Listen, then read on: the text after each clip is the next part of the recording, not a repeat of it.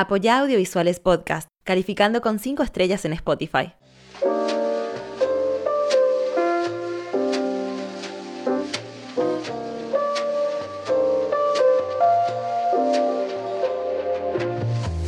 Bienvenidos a Audiovisuales Podcast. Este es el capítulo de El entrevistador entrevistado. Eh, podemos empezar contándonos un poco cómo entras a este mundo del sonido, de la técnica de la ingeniería del sonido. Bueno, o sea, hay que, hay que remontarse un poco atrás. O sea, yo, yo estudié sonido en el IPAC.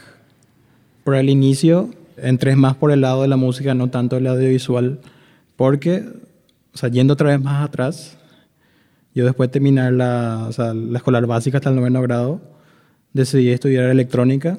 ¿Por qué? Porque pensé que era, iba a ser una carrera que me iba a dar estabilidad económica y financiera. Simplemente por eso elegí electrónica.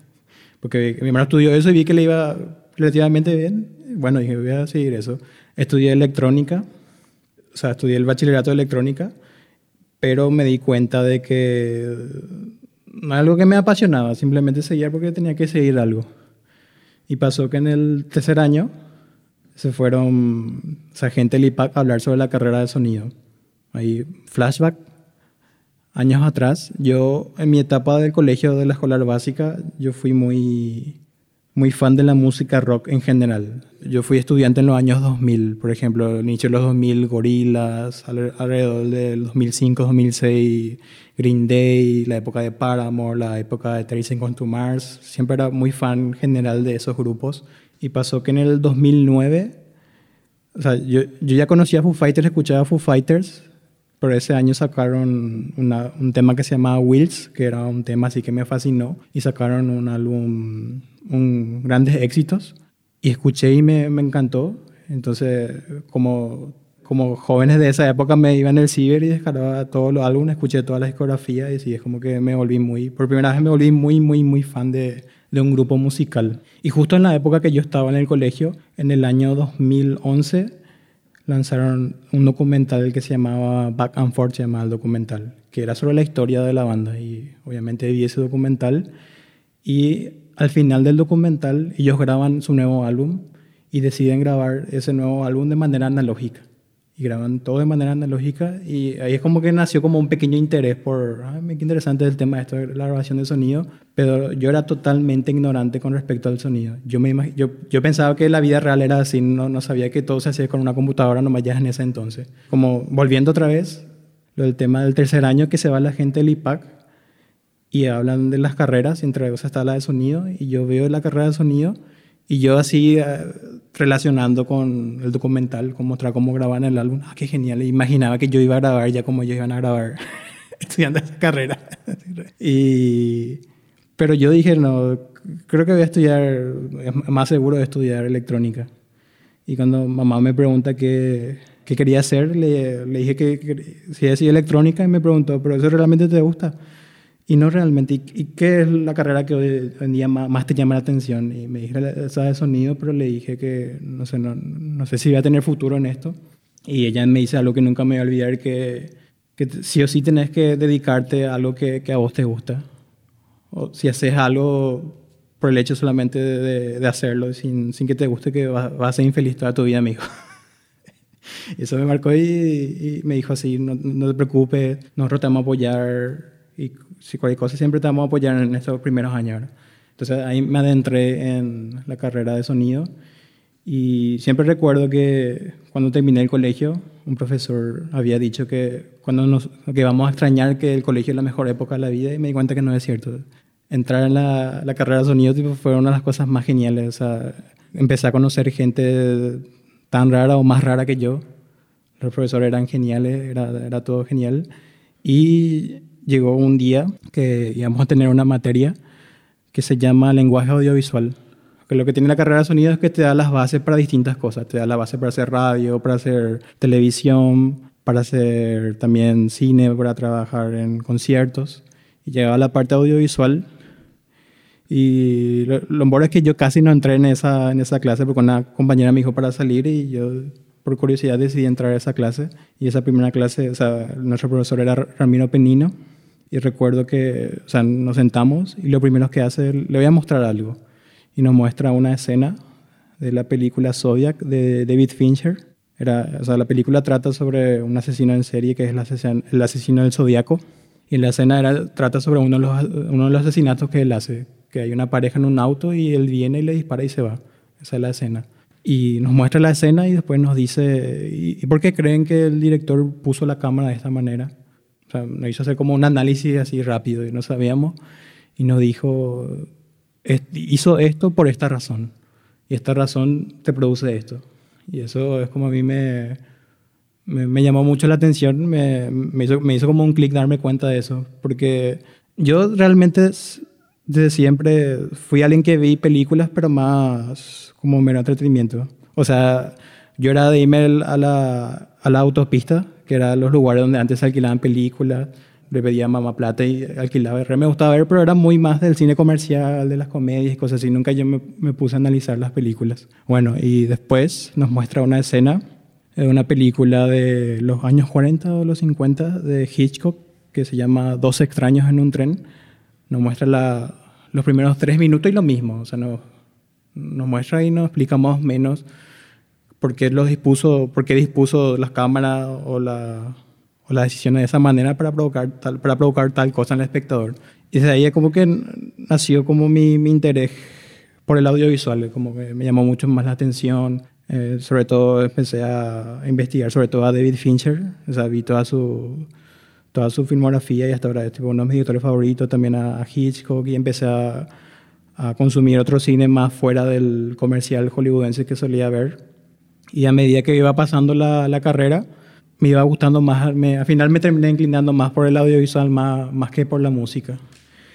Y, y además, justamente volviendo a, a Foo Fighters, que es uno de los grupos que más me influenció en mi vida, Dave Grohl, después de hacer este documental, él también empezó a dirigir documentales audiovisuales. Ellos sacaron un nuevo álbum y grabaron en ocho estudios en ocho ciudades. Y la excusa de eso era contar la historia musical de cada, de, cada ciudad. Grababan en Nashville y el capítulo hablaba sobre la historia musical de Nashville. Él entrevistaba a muchos músicos de, de cada ciudad y iban contando sus historias. Y ahora nomás me doy cuenta que hay como un cierto paralelismo entre eso y, y el podcast que, que, hago hoy en día.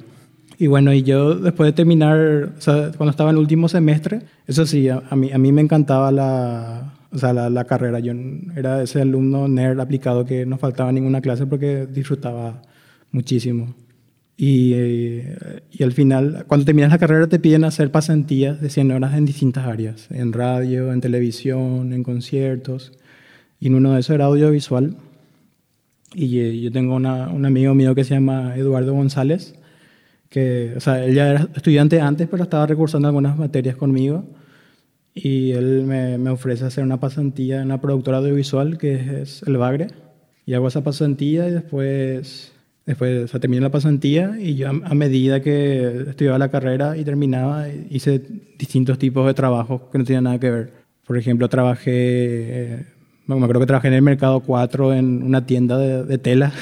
trabajé, hice tipo telemarketing y cosas así pero nunca duraba. O sea, siempre, cierto tiempo, muy poco después de empezar, siempre renunciaba porque me cuesta mucho hacer algo que no me gusta hacer. Eh, eh, eso descubrí en, en, esta etapa. Bueno, y, gracias, después, gracias a Edu, entro, o sea, necesitan gente en la productora. Y, y entré en la productora y trabajé primero en la parte televisiva y después Edu sale de la, sale de la productora y yo me quedo encargado de la parte de sonido audiovisual de, del Bagre. Y ahí estuve cuatro años. Desviándonos brevemente del tema, ¿qué, qué le decías a toda esa gente que dice que Dave Grohl es una farsa? Que cierta, cierta manera tiene, tienen razón porque o sea, es un rockstar y tiene su personalidad, tiene su narcisismo, todo lo que quieras. Y que es y de parte, parte es cierto porque tiene, es una estrella y la estrella tienen su excentricidad, capaz.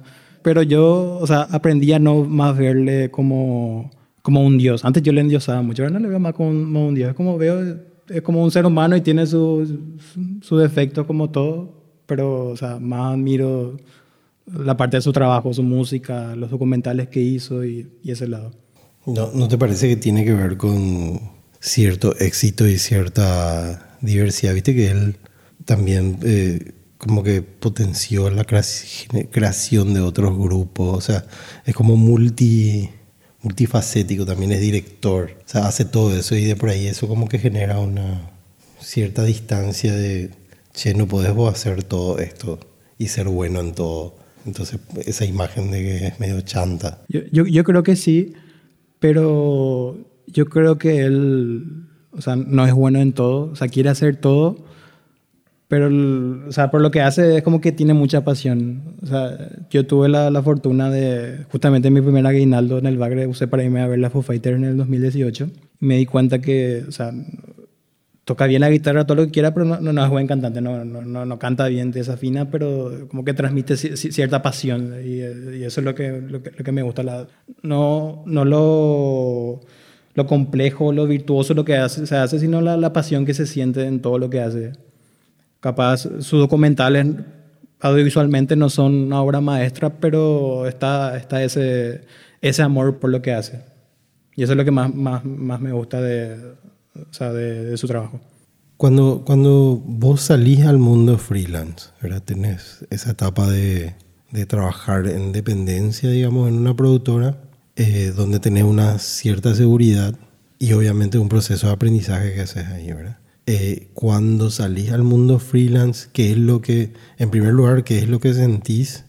O sea, ¿cuál es la sensación de liberarte de, de alguna manera de esa otra forma de trabajo? Eh, ¿Y cuáles son los desafíos con los que te encontrás ahí en el mundo freelance? Y la primera, la primera sensación era miedo. era, era, un miedo extremo. Bueno, lo que pasó es que, o sea, yo, nunca así pensé en, salir. O sea, es como que estaba muy cómodo y nunca pensaba en salir. Yo tuve como una, una crisis existencial por una razón muy boluda.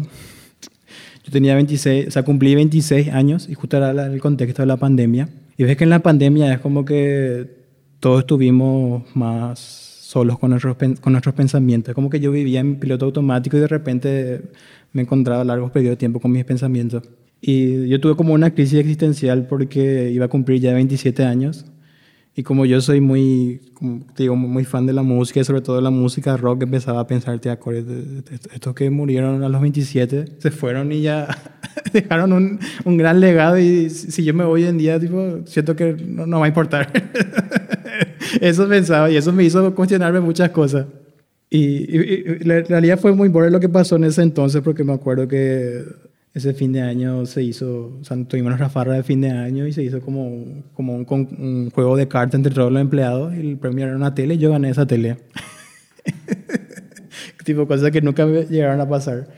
Y entonces yo me empecé a, a cuestionar ciertas cosas y a pensar qué, qué pasaría si, si hago esto, qué, qué, pasaría si me, si me animo. Y también estaba el tema de que yo también ya quería hacer, hacer cine, quería hacer más, más ficciones si bien el Bagre me daba todo, hacía todo menos, menos ficción. Y quería tener también yo esa experiencia de trabajar en películas y probar cosas nuevas y, así.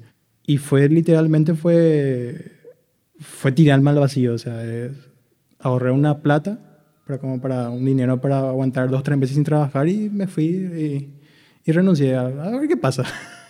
Y, pasó algo muy loco que, que yo lo tomé como un, una señal de que fue la decisión correcta de que mi último día en el Bagre fue el 5 de marzo del 2021, me acuerdo súper bien.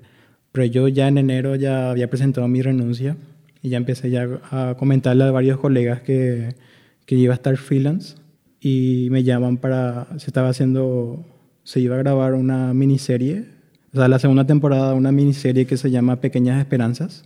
La productora era Tecoja y un día eh, mi colega Eber Galeano me llama y me ofrece el trabajo. ¿Y cuándo empieza? El 8 de marzo, me dijo. O sea, mi último día al Bagre era viernes 5 de marzo y, el, y la ficción empezaba el 8 de marzo. Ah, es una señal de, de que fue la, la, decisión correcta. Y sí, al principio fue medio, medio, o sea, obviamente fue medio complicado. Yo todavía vivía, o sea, yo soy de Itagua, vivía en Itagua, pero como que logré tener cierto tiempo, también gracias a, a, gente que confió en mí sin, sin conocerme. El tema del, de trabajar en, la, en, el ámbito audiovisual de acá eh, entra mucho por la confianza. O sea, obviamente, tienen, de alguna manera tienen que conocerte y tienen que conocer tu trabajo para, para darte esa oportunidad. Y, y, ya al siguiente año ya logré tener cierta estabilidad y logré independizarme y, y mudarme solo en Asunción y, y aparte dedicarle tiempo a mi trabajo, dedicar a, a, cosas, a cosas personales. Cuando tenés la oportunidad de trabajar en una película, ¿cómo se da esa oportunidad y cómo fue esa experiencia, ese paso de, o sea, todo ese proceso que tenías que hacer de venir de trabajar en diferentes formatos y luego terminar en, en el formato cinematográfico? O sea, ¿cuál es la diferencia esencial que encontrás desde el punto de vista técnico e incluso estético, podemos decir? Por un lado y por otro lado, ¿cómo es que llegas a eso? Algo que me, o sea, que me dejó mi, mi experiencia o sea, trabajando como, pro, como productor, como, como sonista en el Bagre, es que aprendí a ser muy, muy, muy pragmático. O sea, yo era el único sonidista de la productora y la productora tenía, o sea, manejaba muchos proyectos al mismo tiempo y habían muchas cosas que pasaban de repente y yo tenía que aprender a, a solucionar problemas así muy repentinos. Y, esa experiencia ahí me dio como cierta flexibilidad y cierto pragmatismo de acuerdo a ciertas situaciones. Mi primera experiencia en una película fue, fue Pora, Pora, que o sea, es una película súper independiente. Llegó de parte de un colega mío que se llama Mario Centurión, que él me habló del proyecto, que es totalmente diferente a cómo son las otras películas. Es una película hecha por un grupo de amigos y la idea era grabar algunos fines de semana, pone que se grabó un proceso de, de dos años en fines de semana, cada vez que se podía, no siempre se podía. y es como un phone footage era, o sea, era todo grabado con celular y el sonido sí se grabó tradicionalmente. Y siempre digo que fue una de las cosas más difíciles que hice porque, o sea, era como era una película de terror casi toda de noche. Grabamos en Piribebuy, en el monte de la madrugada. Y eran un contexto de tres, cuatro personajes que hablaban y planos secuencias que corrían. Y fue, fue, fue un quilombo, pero por otro lado me estuve muy feliz de, haber tenido que mi primera experiencia en una película se haya sido re independiente y con casi muy, muy pocos recursos. Porque no, no, y además creo que fue la, la, primera película que tiene esas características de, de, grabación. Además, o sea, entre los cines que me gustan está también el cine de terror y el, el phone footage, siempre algo que, o sea, tipo La Bruja de Blair, fueron películas que sí siempre me, me encantaron, o, o, o Rec. Y, esa fue mi, mi, primera experiencia en una película, pero ya había tenido también la experiencia de trabajar en una, una miniserie como Pequeñas Esperanzas. Podemos entrar en una cuestión así, técnica y didáctica al mismo tiempo, ya que mencionaste, o dijiste, todo es un plano secuencia, o sea, no hay cortes y hay varios personajes que están interactuando. ¿Cuál es el problema que te trae vos como sonidista eso? El principal problema era que, o sea, hacer boom era prácticamente imposible y, me, y tenía que centrarme demasiado en, lo, en los solaperos. Como era tipo, de repente era tipo, de repente campo abierto, teníamos que ver la forma de, de ocultarnos. Y tenía problemas de que a veces cuando me ocultaba ya me alejaba demasiado y la, y la señal se, se perdía. Pero en ese caso tuve la, la suerte de, de, tener una excelente relación con los actores y los actores tipo, siempre fueron muy abiertos a, a las cuestiones que yo le pedía, de, de ciertas posiciones, de, de cuidar lo, los micrófonos, porque era un micrófono muy, que tenía sus limitaciones. Y también el director fue muy consciente de las limitaciones y siempre fue abierto a, a dialogar con ciertas cuestiones que yo le, le conté sobre los problemas técnicos que nos encontrábamos. Y básicamente lo que preguntaba de esos planos secuencia era ocultarme, ocultarnos y grabar lo mejor posible con los solaperos y si había un problema, volver a grabar, no, no había de otra. ¿Y cómo, cómo estás con respecto al resultado? ¿Te pareció que a pesar de todas las limitaciones que tenías, pudiste solucionar bien? Porque después vos te encargaste de hacer también la mezcla de sonido, ¿no? Ah, hizo otra persona. Y bueno, sin querer entrar en analizar o criticar el trabajo de, de otra persona, ¿cómo te parece que fue el resultado final? Y realmente me, me gustó mucho el resultado final. No sé, había escenas que era imposible y obviamente se, tuvieron que doblar. El doblaje estuvo a cargo de, de, Mario Centurión. Y sí, se logró como cierta, cierta uniformidad, ni en ningún momento te, te llamaba la atención cuestiones técnicas. Siempre digo que lo, lo irónico a veces del trabajo del sonidista es que tu trabajo debe hacer que no se note tu trabajo. si viste toda la película y nunca te llamó la atención ciertas cuestiones técnicas, la sonoridad de la voz, es porque está bien tu trabajo. Pero también el género creo que ayudó mucho, porque el género no es como que mientras más natural y menos técnico se vea, eh, está mejor, mejor hecho. ¿Cuál es tu siguiente, o sea, después de, después de Pora, cuál sería la siguiente experiencia que consideras que es más importante, especialmente en lo que tiene que ver con cine? Y con cine, o sea, trabajé en dos películas más, que por suerte para mí fueron dos, fueron como dos experiencias muy diferentes. Una es Lucet. En Lucet me encargué de la edición de diálogos, bajo la, digamos, la supervisión de Martín de Lemos. Básicamente lo que yo hice fue editar todos los diálogos, diálogos de la película y hacer como que tengan cierta, cierta uniformidad. Y después, mi, mi experiencia más reciente en una película es que fueron 10 jornadas que estuve en la película Abeja, dirigida por Diego Carta. Ahí estuve como asistente de sonido, mano a mano con Sakio, Sakio Hirawa, que es uno de los sonidistas, o sea, uno de los sonidistas con mucha más experiencia haciendo películas en sonido directo, que fue demasiado genial porque fue como todo lo contrario a lo que fue Pora.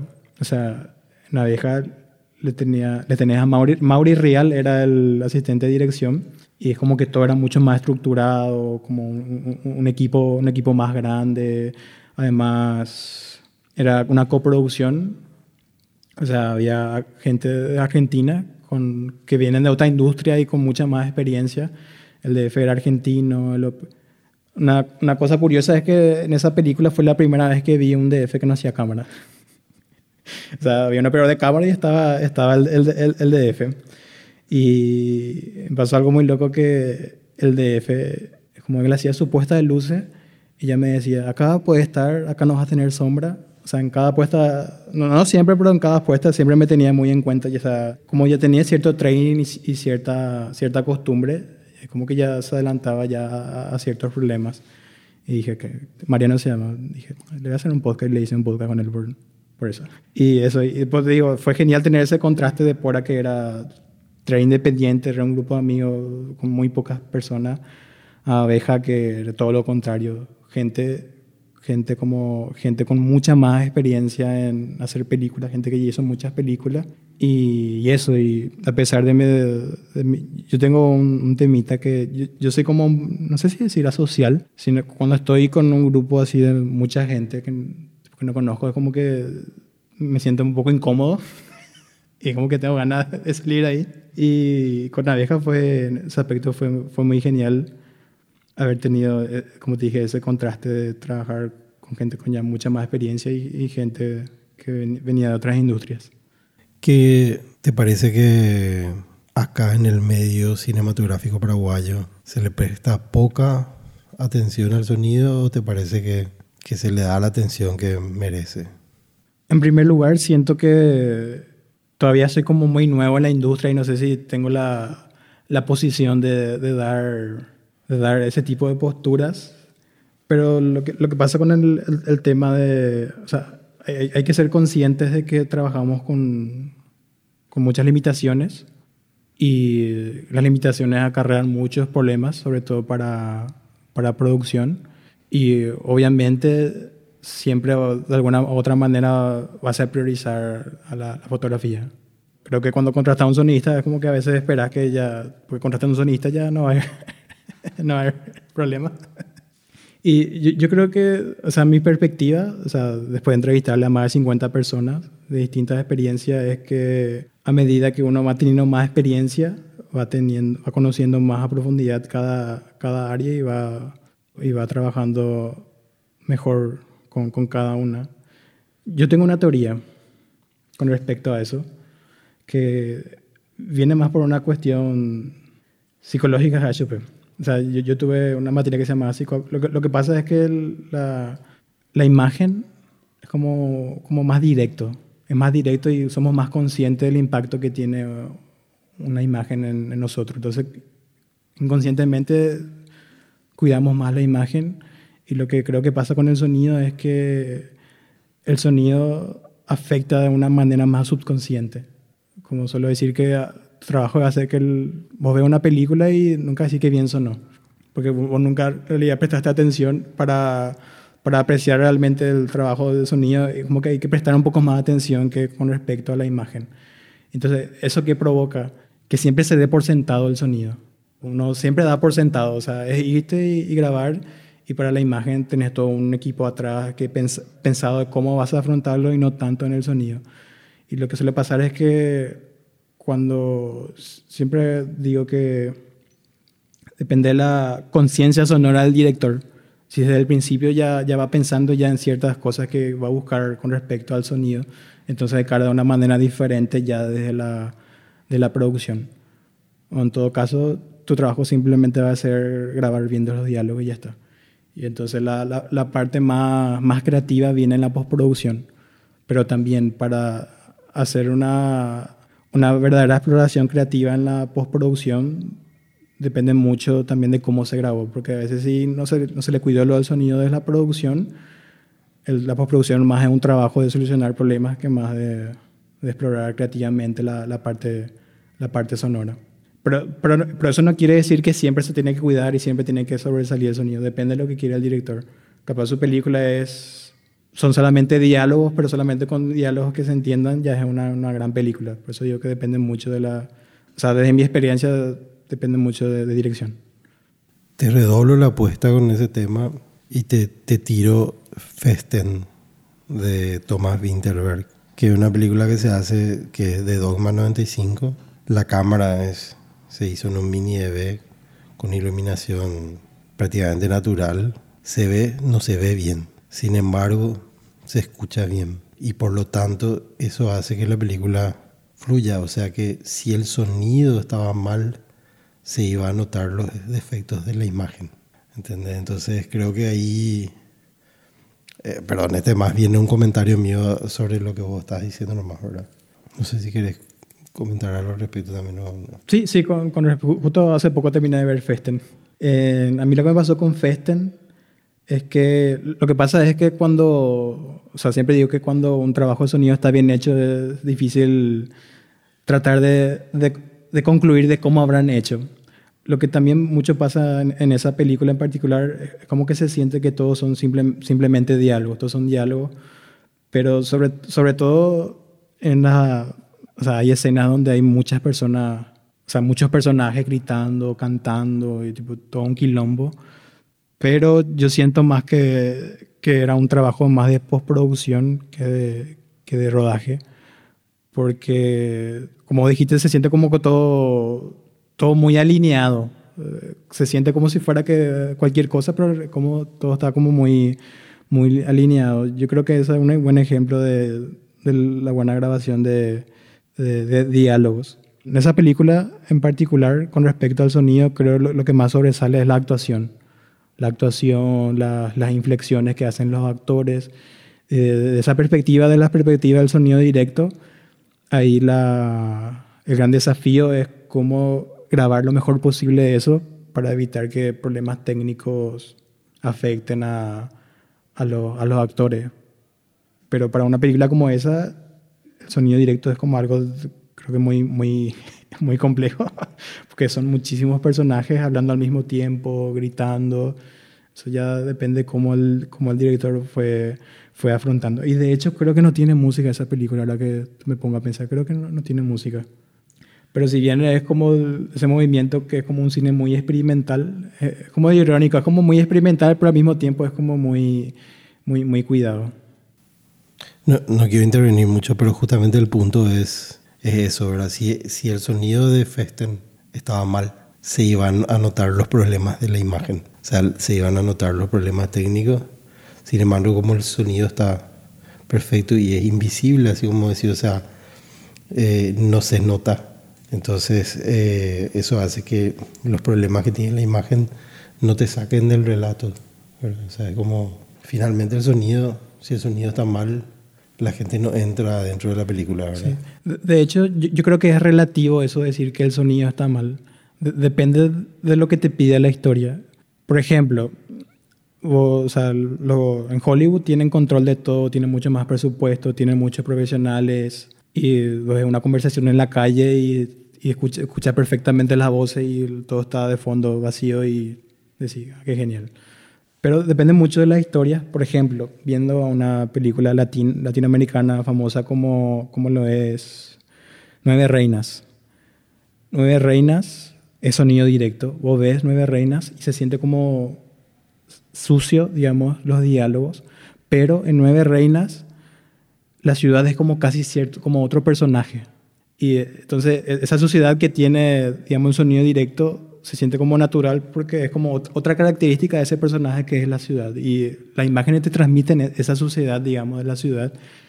Y, y para mí, o sea, es un sonido, digamos, sucio, pero para mí es un buen sonido porque va, va de la mano con, con la característica del personaje. Por ejemplo, una, no sé si conoces la, la trilogía del Before, o sea, delante, antes del amanecer, antes del anochecer, que son dos personajes hablando en distintas ciudades y la ciudad, la ciudad es casi como otro personaje más. Y vos como que sentí esa, esa, o sea, el sonido no, está cuidado como en las películas hollywoodenses, pero es porque esa suciedad que tiene la ciudad es como una característica más de ese personaje que, que es la ciudad. No sé si, si me vengo a explicar. Lo que pasa es que en la mayoría de las historias que contamos, lo importante son los personajes y lo que dicen esos personajes. Entonces, tu trabajo es que los diálogos estén lo más limpios posible y lo demás esté bien en el fondo y tener mayor control en postproducción.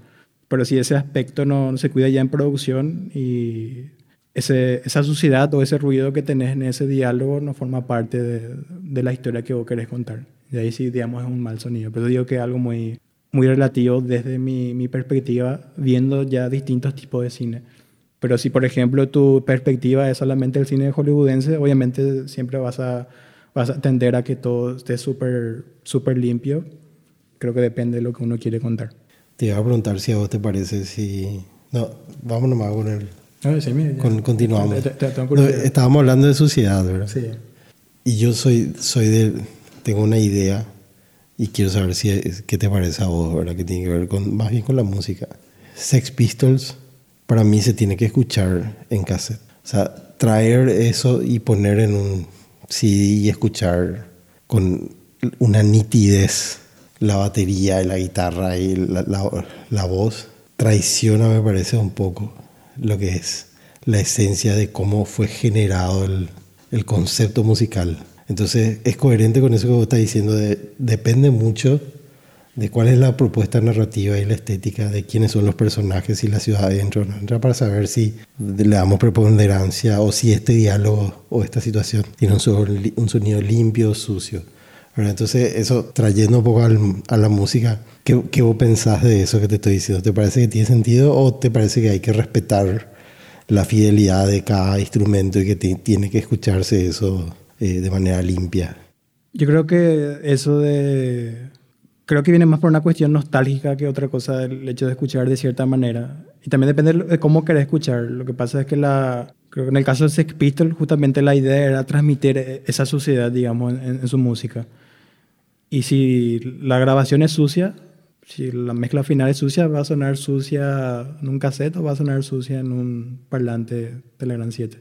Pero probablemente al escuchar en un cassette capaz va a transmitir más, digamos, el, espíritu que quiso transmitir la banda, pero eso ya es algo muy relativo de, cada persona. Capaz vos querés escuchar nomás por escuchar, escuchar a cualquier lado, pero querés profundizar un poco más y querés, al usar un medio, sentir que transmite más, sentir que vas a entender mejor lo que quiso transmitir, también creo que, es válido. Para mí eso es lo genial, que hay distintas corrientes de pensamiento, hay distintas formas, pero no quiere decir que uno sea más correcta que que la otra. Y por ejemplo, yendo a un caso específico de Paraguay, lo que fue Siete Cajas. Siete Cajas tuvieron muchos problemas con el tema de, los diálogos, del, que todo era incontrolable, o sea, el tema del ruido. Y en ese caso lo que hizo Germán Acevedo para, para igualar, digamos, todos los planos es agregarle más ruido. O sea, obviamente los diálogos estaban preponderantes y había ciertos ruidos que no pudo controlar. Y lo que le hizo ensuciar más.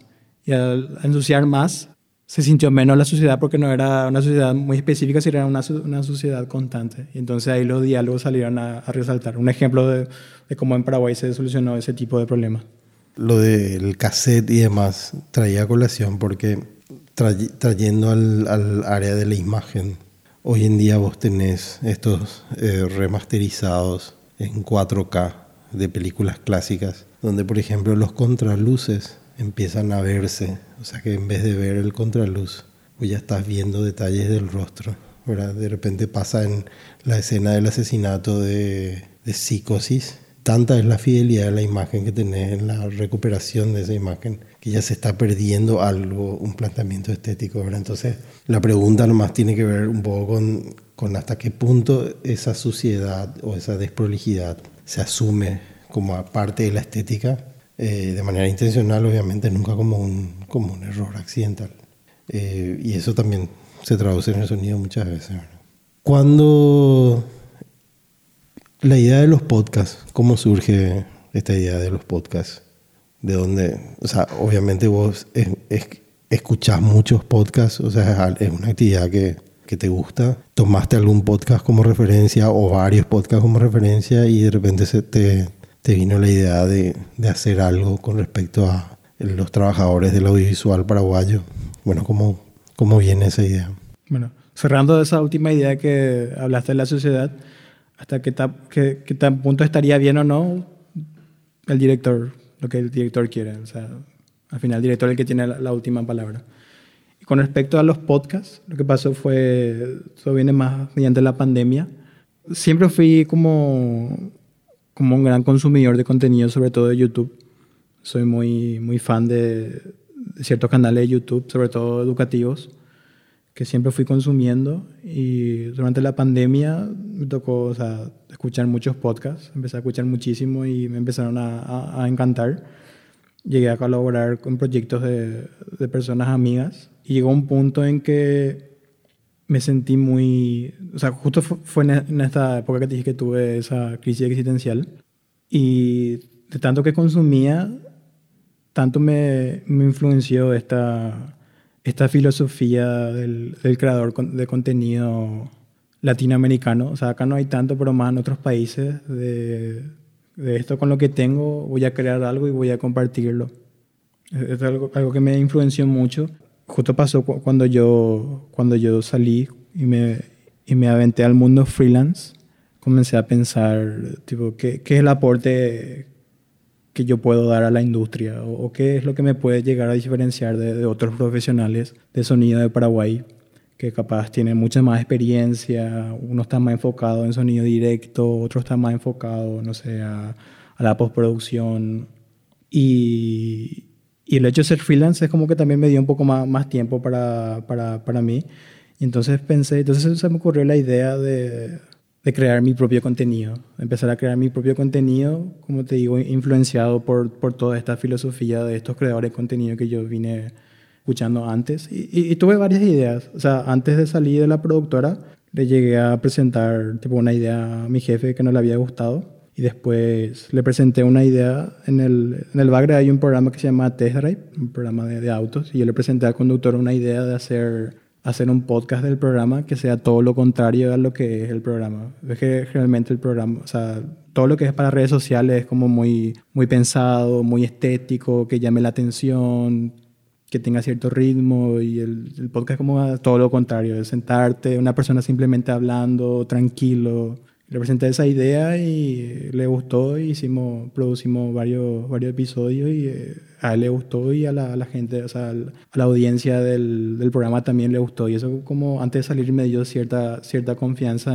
capaz las ideas que tengo no, no, no, son malas. Y tuve varias ideas. Una de mis primeras ideas fue hacer un podcast solamente de sonidistas. Después medio que me di cuenta que los sonidistas somos muy... No somos muy abiertos a, a hablar. Entonces voy a hacer un podcast de audiovisual. Y eh, entre estos podcasts que yo escuchaba, eh, había un, bueno, es un podcast de una empresa, ¿verdad? Y en, este podcast hablaban con los empleados en la empresa. Y los empleados contaban sus propias historias. Y a mí me, me llamó mucho la atención cómo, cómo estoy escuchando a una persona que no es famosa ni, ni tiene cierto carisma, pero simplemente cuenta su historia y disfrutaba de esa historia. Y, y, también esa época fue como el boom también de, los, de los cursos de plataformas digitales. Y hice varios cursos de podcast de plataformas digitales. Hice uno sobre creación de contenido de un mexicano. Y él decía que si vos querés hacer contenido, pero realmente porque vos querés hacer, no, no porque esperabas apuntar a, a un gran público, tenés que crear algo que vos consumirías algo que no existe y que vos querés que exista y que vos consumas. Y yo pensaba, pero ¿quién va a querer escuchar entrevistas de alguien como yo? Que tipo que, y también el podcast es como un ejercicio de, de sociabilidad para mí, porque yo antes era como muy ermitaño, muy cerrado, y también una forma excelente de conocer gente, porque, como te dije, a mí me da cierta ansiedad de repente irme a lugares donde hay mucha gente, y soy muy malo en ese sentido de irme a hablar. O sea, hay gente que me conoce y que sabe que soy muy hablador y cosas así, pero es porque simplemente porque tengo confianza en ellos y así, pero con desconocidos generalmente soy como muy cerrado, soy muy de escaparme y eso. Entonces, o sea, el, podcast es como que maté cinco pájaros con este proyecto. Por fin iba a crear mi propio contenido, iba, iba a ser mi diferenciador con respecto a capaz a otras personas de la industria, o sea, yo soy el sonidista que crea su propio contenido. Capaz no es muy competitivo esa característica, pero, pero ya, ya, ya es algo. Y además, yo tengo Viste que todos tenemos ciertas cualidades específicas. Una cualidad que yo tengo es que, o sea, yo siempre fui el amigo de las preguntas profundas. Y, me gusta más ese tipo de conversaciones donde tipo, conoce más profundidad de esa persona. Y el podcast también me ayudó a, a tapar cierto vacío que me dejó haber dejado en la facultad. Porque, o sea, a mí me encantaba escuchar la historia de los profesores y aprender. Y con el podcast es como que siempre yo que soy más como, como un alumno de la persona y a través de lo que me va contando yo voy aprendiendo y espero que el, oyente también aprenda como yo llego a aprender de, de, de, esa persona. Y es una excelente excusa para conocer gente de la industria de distintas áreas. Y yo disfruto muchísimo y creo que la gente también disfruta. O sea, me toca entrevistar a mucha gente que nunca en su vida dio una entrevista y sé que le gustó la, la, experiencia. Ya hablando así como hablan los marketineros o los creativos, es como una estrategia de networking. Y es demasiado genial porque ponle que hago una entrevista con una persona y después nunca más me cruce. Cuando me voy a cruzar es como cruzar con un viejo amigo porque es como que una vez tuviste esa, esa entrevista, esa charla profunda con, con, cada, con cada persona. Y, y eso. ¿Qué, puedes mencionar alguna cosa que aprendiste que te parece que eh, sobre el cine paraguayo o sobre la industria audiovisual paraguaya que aprendiste en este proceso de los podcasts que te parece que no ibas a aprender solamente trabajando en, en tu trabajo, día, digamos, en el día a día de hacer sonido, ¿verdad? ¿Qué, qué, otro, ¿Qué otra mirada o qué otra perspectiva tenés a partir de, de estas entrevistas? Que yo antes creía, por ejemplo, que, que yo tenía que trabajar de cierta manera específica y hacerlo de una forma específica. Y al hacer la entrevista de distintas personas, como que conoces, empezás a empatizar más en el sentido de que entendés mejor su forma de pensar y su forma de actuar porque tenés su, su, su contexto. Y en base a eso es como que me estreso menos. Muchas veces me, me encuentro en situaciones y que no, tipo, decirte, no entiendo por qué tengo que pasar por esto, por qué se está dando esta situación. Y me digo, bueno, esta persona es, tiene como, su forma de pensar es similar a esta otra persona, capaz tenga este mismo contexto y entonces respecto a eso, capaz puedo afrontar esta situación de una manera totalmente distinta a la que es mi, mi forma tradicional y eso se me da como cierta mayor adaptabilidad en diferentes situaciones porque ya conozco como diferentes personalidades en, en la industria. Y también eso, entendés que hay distintas miradas, distintas formas de, de, de pensar y, y, empatizar. O sea, empatizar en el sentido de que al, conocer el contexto, poder afrontar mejor la situación, no, no estar de acuerdo.